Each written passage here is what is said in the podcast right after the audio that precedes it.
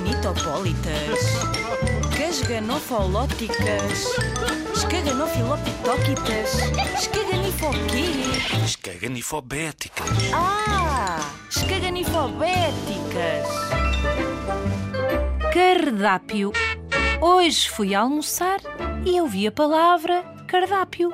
Alguém disse lá da mesa do fundo: Traga-me um cardápio, se faz favor. E eu fiquei a pensar: será nome de peixe? Podia ser o nome de um peixe. Cardápio. Hoje vou almoçar um cardápio grelhado. Não! Mas pode-se escolher o peixe para o almoço a partir do cardápio. O cardápio é uma ementa. Simples, não é? Afinal, cardápio parece uma palavra escaganifobética, mas até é uma palavra elegante, uma palavra bonita. Cardápio é uma lista.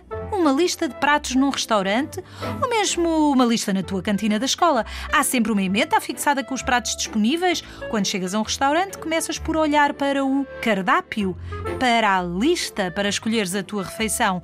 E depois a bebida. E também há o cardápio das sobremesas, o menu e a emenda das sobremesas. Se alguém te perguntar se queres ver o cardápio num restaurante, não penses que te vão mostrar um peixe de boca aberta. Vão mostrar-te a emenda.